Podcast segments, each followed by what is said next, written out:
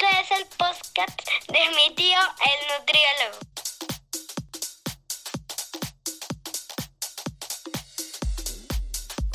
Sean todos bienvenidos a una emisión más de Del Plato en la Boca. Mi nombre es Alonso y estaré los siguientes minutos con ustedes. Quiero iniciar el día de hoy agradeciendo a la gente que, que, comparte el contenido. Ya somos más de 300 reproducciones en total en los episodios que hemos subido. Y quiero también recordarles que den clic en suscribir y dar, dar clic en la campanita para que se enteren cuando hay capítulos nuevos y luego luego los están escuchando. También les pongo una encuesta al final del episodio para que me ayuden con contestarles una pregunta sencillita para crear un poquito de interacción en este podcast. El día de hoy el tema va a ser de, de actividad física y ejercicio.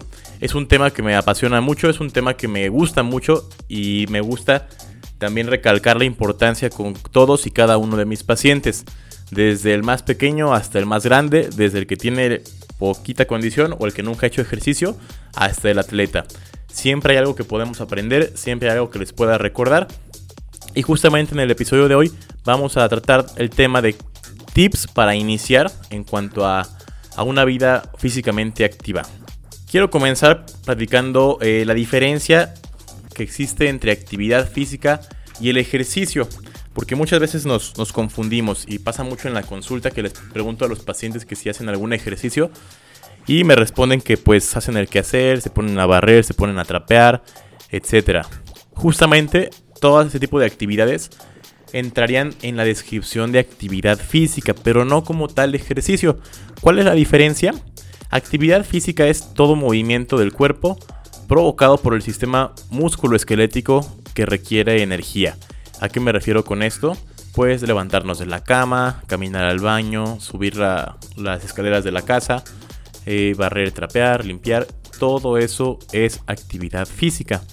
Y hay, claro, actividades del hogar que demandan más energía. Justamente me preguntaba el otro día una paciente que, si no contaba el hacer qué hacer como, como ejercicio. Y le platiqué un poquito que hay actividades que nos demandan más energía. Como por ejemplo el hacer jardinería o el limpiar los baños son las actividades que, nos requieren más energía o que nos pueden llegar a demandar más energía. Eh, también por ahí el lavar la ropa a mano, que también es una actividad un poquito eh, más cansada, nos damos cuenta justamente cuando lo hacemos, que otras actividades como doblar ropa, que barrer, trapear, que son de un gasto energético un poquito menor. Y la diferencia con el ejercicio, el ejercicio es cualquier actividad que produce movimiento corporal debido a la contracción muscular dependiente del consumo de energía y que produce beneficios progresivos en el estado de salud.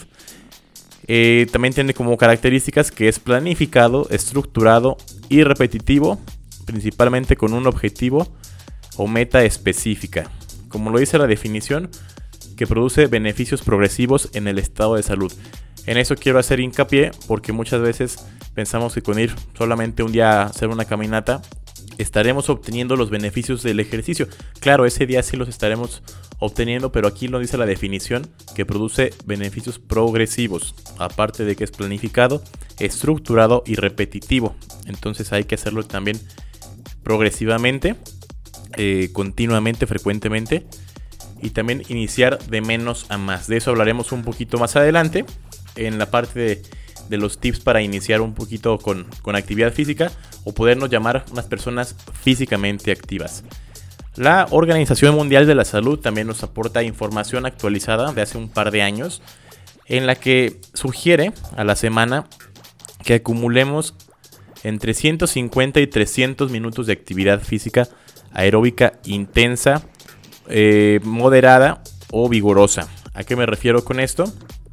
Por ejemplo, si llegamos a ir a una sesión de una hora, un par de veces a la semana, pues le sumamos, son 120 minutos del spin o de, de baile o alguna clase de entrenamiento funcional como lo que yo practico.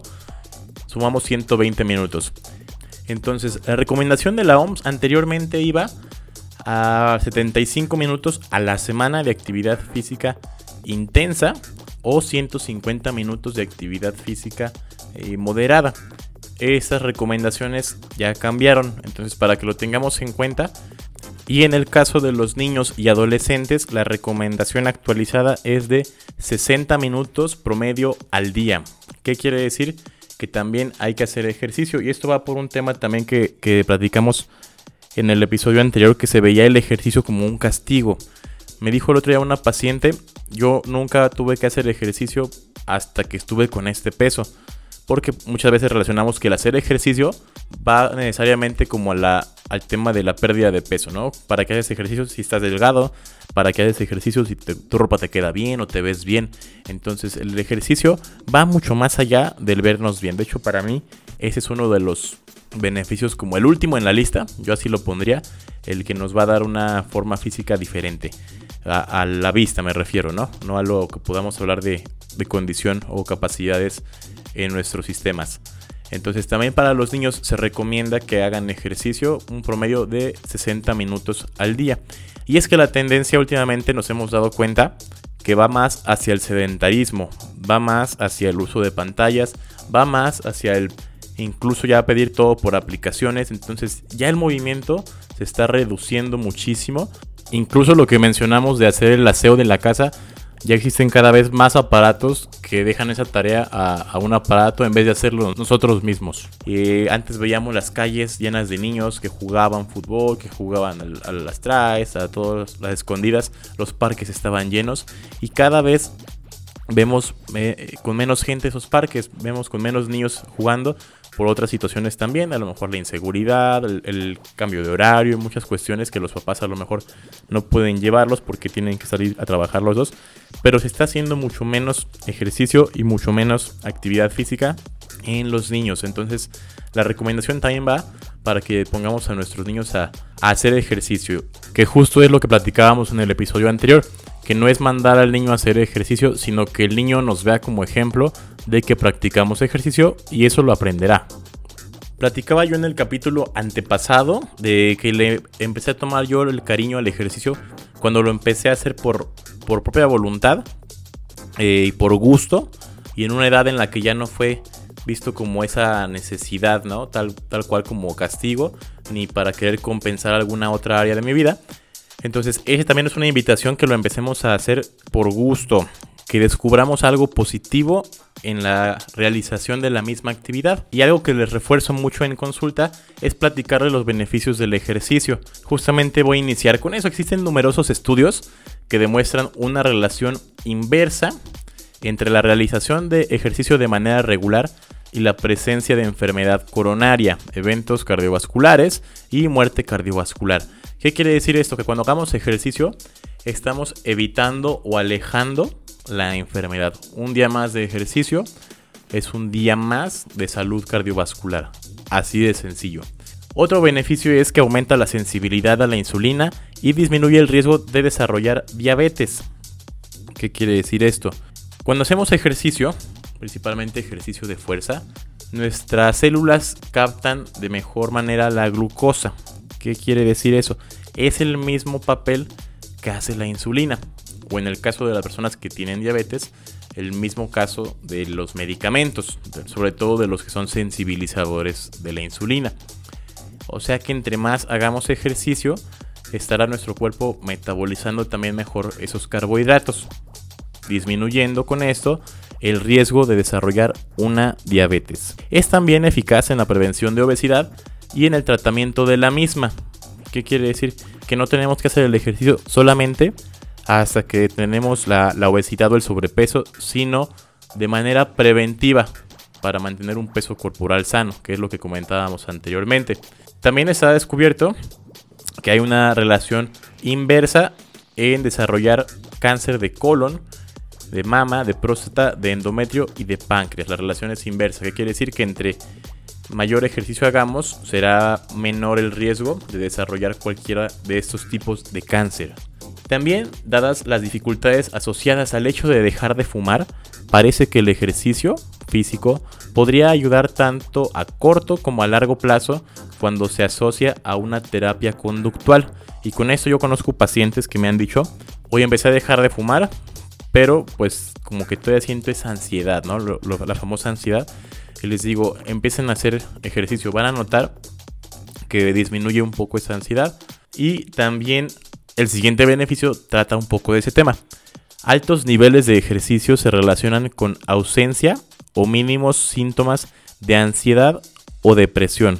Y eso no lo conoce uno hasta que lo vive. Por ahí también dicen los, los corredores o los famosos trepacerros, ¿no? Los amigos de esas personas que a lo mejor no han tenido esta experiencia o no entienden por qué la gente se levanta temprano a hacer ejercicio, etc. Muchos me han dicho de broma en consulta que no han tenido esa, ese rompimiento del corazón que los haga convertirse en, personas eh, que se van a, trepar al cerro o que se vayan a correr maratones. Lo dicen de, de, broma, pero justamente cuando uno tiene un episodio en el que tuvo una depresión, y no me refiero solamente en este caso de, amorosa como tal, sino en todas las áreas, el ejercicio siempre es un muy buen acompañante para poder salir más pronto de esto, ¿no? Además de otras terapias que se recomienda siempre llevar a la par. También está comprobado que existe un aumento en la densidad ósea, disminuyendo riesgo de desarrollar osteoporosis. Entonces, para que lo tengamos en cuenta, que también entre más nos movamos en edades actuales, mejor llegaremos a nuestra senectud a nuestra adultez mayor para tener mayor libertad de movimiento y menos dependencia, como lo platicábamos, de, una andadera, de una silla de ruedas, de un bastón. Otro beneficio es que el ejercicio ayuda a controlar la sintomatología del climaterio o lo que conocemos como menopausia para las mujeres que se encuentran en esta edad, para que lo tomen en cuenta y lo vayamos haciendo desde antes. En general, los beneficios del ejercicio físico superan los riesgos para la mayoría de las personas. Y como riesgos que podríamos mencionar que sí existe mayor riesgo de lesiones asociadas a la práctica deportiva. Y en algunos casos que son muy muy muy pocos alguna arritmia cardíaca por sobreesfuerzo cuando no estaba el cuerpo bien preparado para la realización de la actividad. Por ahí recuerdo que una vez que fui a correr a la Ciudad de México, el medio maratón, se dio la nota al día siguiente de que dos o tres personas habían fallecido y fue por un sobreesfuerzo del corazón. Por lo que les recalco que no hay que hacer las cosas a la ligera. Hay que preparar el cuerpo y no porque esté de moda tomarnos la foto con la medalla en la meta, eh, nos sometamos el cuerpo a un esfuerzo al que nunca hemos acostumbrado. Por lo que el cuerpo llegó en este caso a colapsar. Entonces, si vamos a correr una carrera de 5 kilómetros, 10 kilómetros, 21, 42, hay que prepararnos, hay que tener fuerza, hay que acostumbrar a nuestro corazón a toda esta adaptación fisiológica para que no sea nuestra última carrera. Pero de ahí en más, como lo menciono, existen muchos más beneficios que riesgos. Así que todos, bueno, escuchando esto podemos empezar a movernos, empezar a hacer algún ejercicio, empezar con alguna práctica deportiva. Y no necesariamente tenemos que ser superatletas para obtener todos estos beneficios, sino simplemente empezar a, a movernos de una manera, como lo mencionaba, planificada, estructurada, repetitiva y con un objetivo o meta específica. Y creo que el ponernos una meta específica o un objetivo es muy útil porque debemos mantenernos motivados, mantenernos constantes y en este ejemplo voy a platicar, ya les he platicado que me gusta correr, cuando me pongo como objetivo alguna carrera, medio maratón o el año pasado fue el maratón, eso hace que yo sea constante y eso hace justamente que mi ejercicio vaya enfocado hacia hacia tal meta, que sea planificado eh, y eso me mantuvo a mí unos tres meses, digamos, muy enfocado, entrenando en todas las áreas de fortalecimiento, de recuperación, de alimentación, hacia este objetivo específico.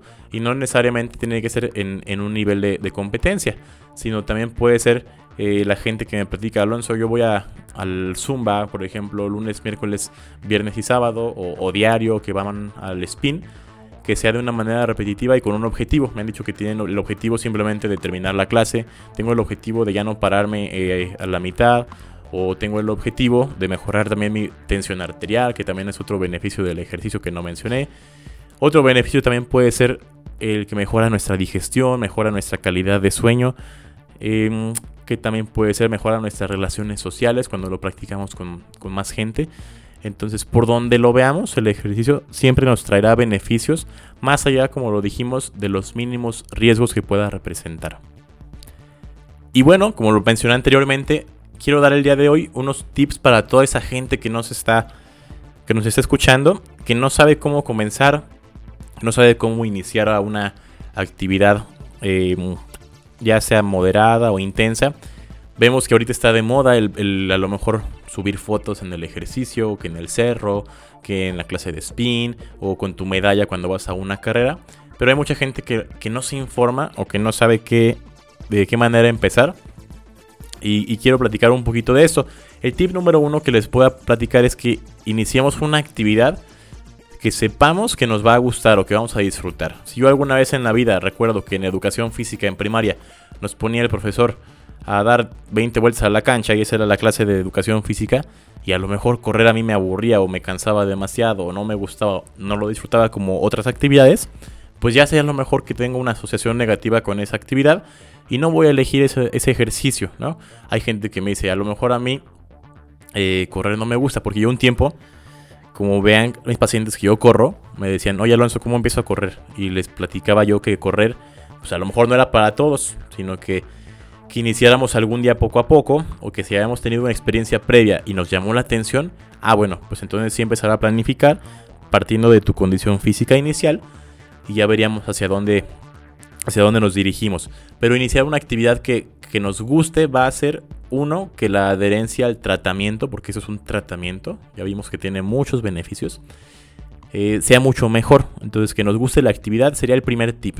Hay gente que le gusta em, jugar foot y se va a jugar foot en la semana dos o tres días más el domingo. Hay gente que se va al spin, hay gente que se va al gimnasio de pesas, hay gente que se va a correr, hay gente que va a, CrossFit y muchas actividades más. Que lo bueno que en nuestro tiempo ya tenemos mucho acceso o mucha oferta, también por así llamarlo, de lugares en los que nos ofrecen el hacer ejercicio, eh, a tanto al aire libre como bajo techo, que tenemos una gran variedad.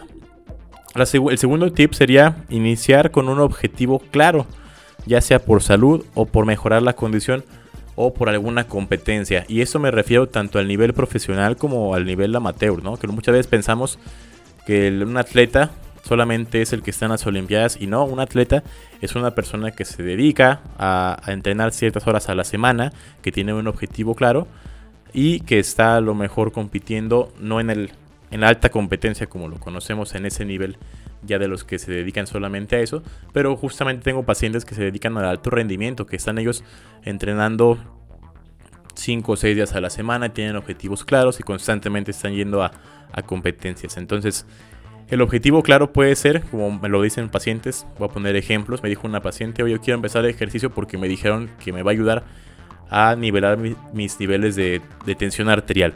Entonces, ese puede ser un muy buen objetivo. Me dijeron también que tal ejercicio lo tengo que practicar para que me ayude en el tratamiento para pérdida de peso. Entonces, eso es muy válido para iniciarlo o por mejorar la condición, porque tengo un paciente también que me dijo, yo quiero correr un maratón en tanto tiempo, y pues va, lo inició y es constante.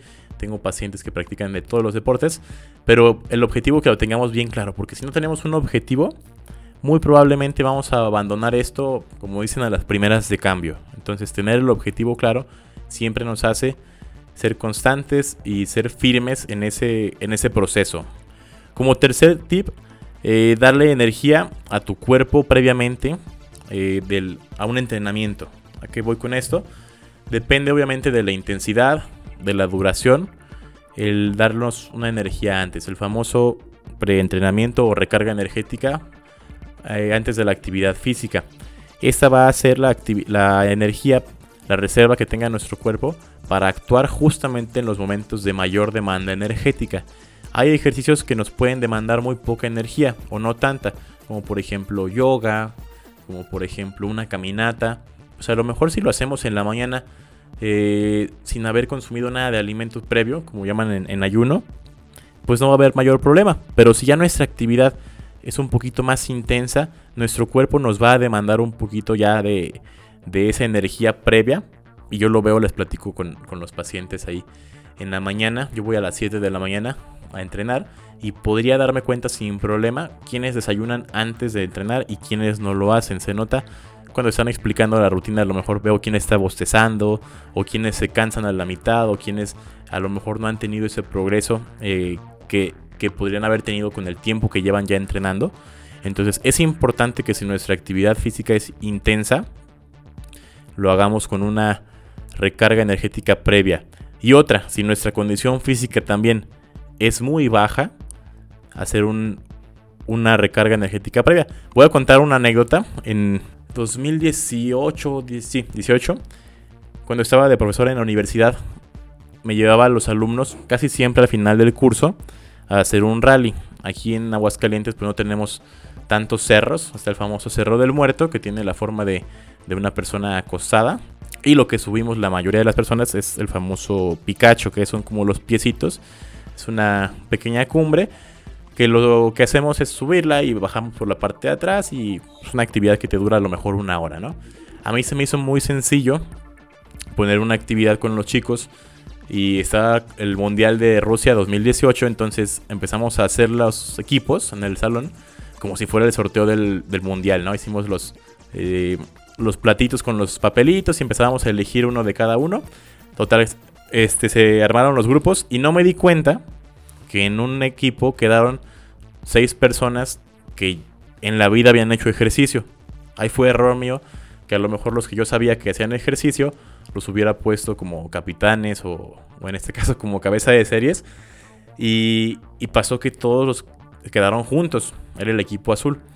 ¿Qué pasó? Pues el día que fuimos al, al cerro a hacer este rally que les ponía, era una estación pues la mayoría eran como hasta, hasta la cumbre, por así decirlo, hasta la cima.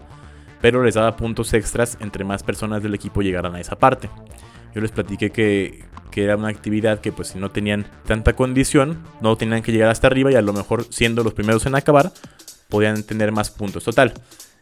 De repente ya cuando bajan todos los equipos empezaron a platicarme que se encontraron el equipo azul, que una chica se mareó, otra estuvo, otra vomitó, otra estaba a punto de desmayarse y coincidía con que todas eran del equipo azul. Yo me preocupé como responsable de, del grupo y empezamos entonces a, repartir. Nos dijimos, si no bajan en tanto tiempo, vamos a buscarlos y nos repartimos que unos por acá, otros por allá. Y como no había tanta señal tampoco en el cerro, yo dije, ya me preocupé, ya vi el periodicazo aquí de que eh, encuentran cuerpo de un, de un joven estudiante, no sé qué, una negligencia me preocupé y pues ya nos repartimos y a los dos minutos ya me chiflaron los alumnos que venía bajando el equipo azul y venían risa y risa como si no hubiera pasado nada. Y ya les pregunté yo que qué había pasado, que si todo estaba bien y me dijeron que pues sí, que una fulanita, una compañera no había desayunado y que la otra no estaba acostumbrada a hacer ejercicio, entonces fue una actividad que a lo mejor para mí no representó una mayor exigencia, pero pues no tenía en cuenta con que esos alumnos no habían hecho en su vida ejercicio como tal, o en esos momentos no tenían esa condición, y aparte que no habían desayunado, y pues bueno, es importante entonces saber eh, la condición que tenemos y planificar en base a la condición que tengamos, y como les digo, hacer una recarga energética previa. Bueno, y eso pasó.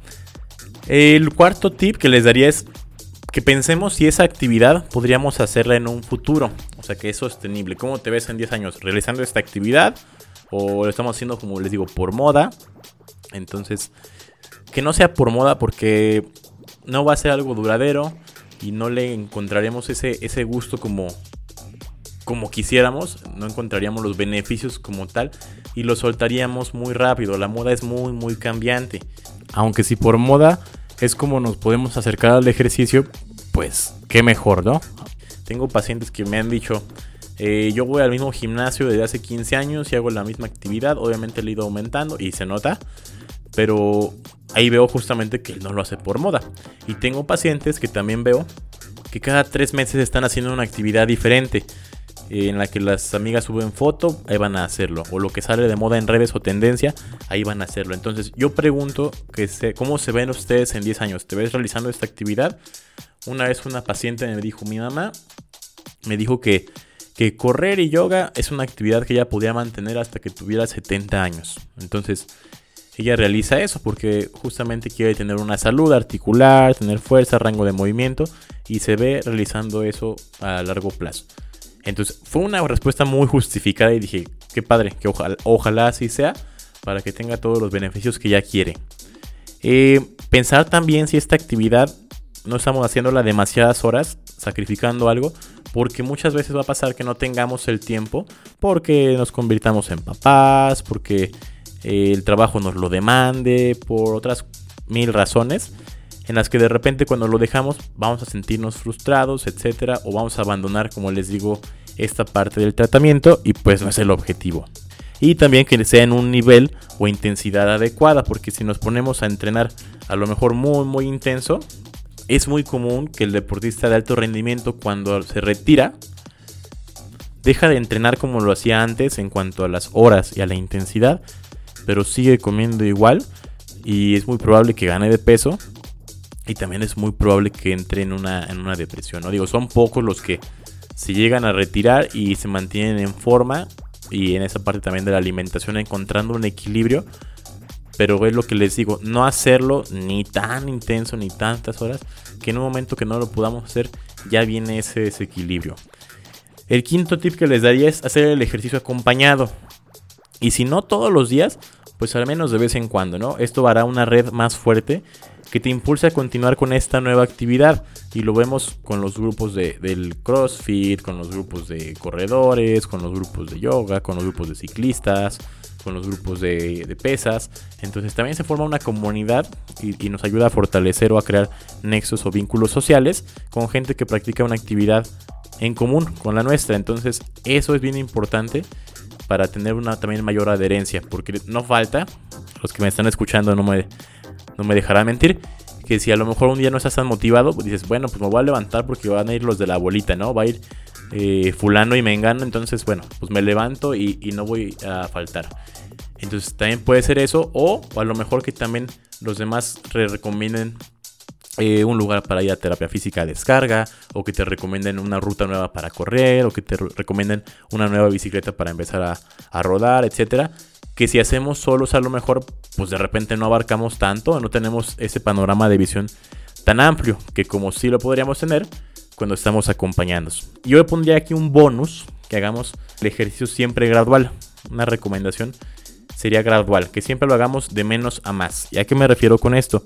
Hacer ejercicio no significa hacerlo los 7 días de la semana ni hacer 2 horas al día. Porque muchas veces pensamos eso, ¿no? Que vamos a iniciar es para hacerlo diario o para hacer un montón de, horas. Y no, ya platicábamos de la recomendación de la Organización Mundial de la Salud, que es de 150 a 300 minutos de actividad moderada eh, a la semana, perdón.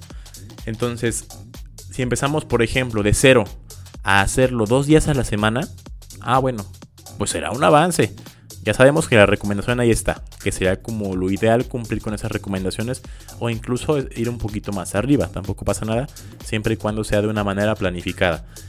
Pero si de repente hacemos de dos días, tres días a la semana o esos tres días se convierten en sesiones de más minutos o sesiones más intensas, pues será iniciar de menos a más y siempre eso será benéfico para nuestro cuerpo. Muchos pacientes me han platicado, y Alonso, es que no me da tiempo para entrenar o no tengo ahorita dinero para inscribirme a un gimnasio y demás. Le digo, hacer ejercicio, una, nos puede no generar un costo. ¿A qué me refiero? Podemos hacerlo en casa. Podemos hacerlo en casa sin pagar un gimnasio, sin pagar una suscripción a una aplicación que nos mande rutinas. Podríamos hacerlo en casa. El empezar a conocer el ejercicio tenemos ya mucho acceso a muchas cosas. Conocer los movimientos del cuerpo también es bien, bien eh, útil para empezar. Podemos hacerlo en casa, podemos hacerlo 15 minutos al día, 10 minutos al día. Y el beneficio terapéutico del ejercicio lo obtendremos con esa mini sesión, ¿no? Obviamente lo ideal sería que fuera una sesión un poquito más extensa y que fuera frecuente. Pero un día una paciente me dijo, oye Alonso, quiero empezar también con el ejercicio, pero pues no me da el tiempo porque tengo una tienda y la, la tengo pues casi que todo el día abierta, ¿no? Me dije, en la mañana puede empezar con una sesión de 10 minutos. Dije, ¿la casa es de dos plantas o de una planta? No, pues que de dos. Entonces podemos empezar a subir escaleras y bajar. Subo y bajo, subo y bajo durante 10 minutos. ¿Cómo ve? Ah, caray, con eso. Dije, inténtelo y me platique cómo le va. Y me dijo que al tercer cuarto minuto ya sentía que estaba sudando, con el corazón agitado, que es parte de la adaptación fisiológica que produce el ejercicio en nuestro cuerpo. Y ya de repente me dijo, ya de 10 minutos ya lo aguanté a 12 o a 14, o ya le metí una sentadilla, se la metí, etcétera, ¿no?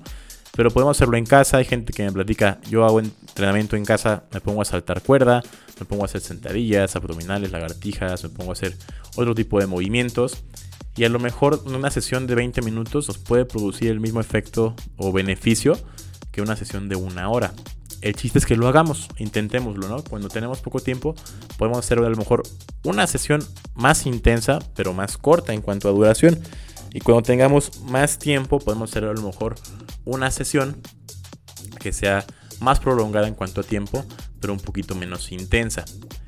La idea siempre es que nos movamos, entonces puede ser cualquiera de esas, pero siempre empezar de menos a más. Una paciente también me platicaba que yo la tenía en consulta en línea.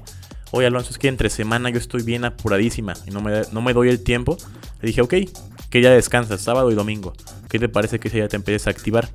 Me dijo, ah, pues no lo había pensado porque para mí era descansar esos días. Le digo, descansar, como lo decía mi abuelita, es cambiar de actividad. Tal cual. Descansar no significa no hacer nada, es cambiar de actividad. Entonces, si descansabas del trabajo, pues puedes hacer otra actividad. Y me dijo que se fue esos días con su familia a andar en bici en el bosque de Chapultepec, allá en la Ciudad de México. Y dijo, me sentí mucho mejor, con más energía, sentí mis piernas más fuertes. Entonces sintió muchos beneficios. Y de esos dos días, esta misma eh, como bola de nieve que se formó, porque los días que se sintió bien, provocaron que ella buscara voluntariamente un espacio extra el miércoles. Me dijo, los miércoles podría hacerme un espacio extra porque me sentí muy bien los días que fui a hacer ejercicio. Entonces ya no era de cero días a la semana, sino pasamos a dos días a la semana y luego fueron tres días a la semana. Entonces siempre se puede buscar el espacio. Nuestro día tiene 24 horas para todos. Entonces busquemos el espacio para empezar a movernos. Y esa es la invitación justamente de este episodio que nos busquemos el espacio para, movernos. La Organización Mundial de la Salud dice que hasta 5 millones de muertes al año podrían evitarse si la población mundial fuera más activa. Entonces el ejercicio también eh, veámoslo como medicina, es parte de, de, la salud. La invitación está ahí para que empecemos con lo que más nos guste. Hay muchos tipos de ejercicio, hay muchos tipos de deportes también. Entonces empecemos a movernos, empecemos a, a ganar salud, a experimentar todos los beneficios que les platiqué, a experimentarlos ahora sí que en carne propia. Y empecemos, no el lunes, no empecemos en enero, podemos empezar hoy, ¿ok? Hagámoslo un día a la vez, seamos constantes y veremos que nuestra salud cambia en muchísimos aspectos. ¿Sale? Pues con esto me despido de ustedes. Mi nombre es Alonso Córdoba. Recuerden compartir Recuerden darle clic en suscribirse y en la campanita para que esto llegue a más gente. Y nada, nos escuchamos en la siguiente. Tomen agua y coman ajo.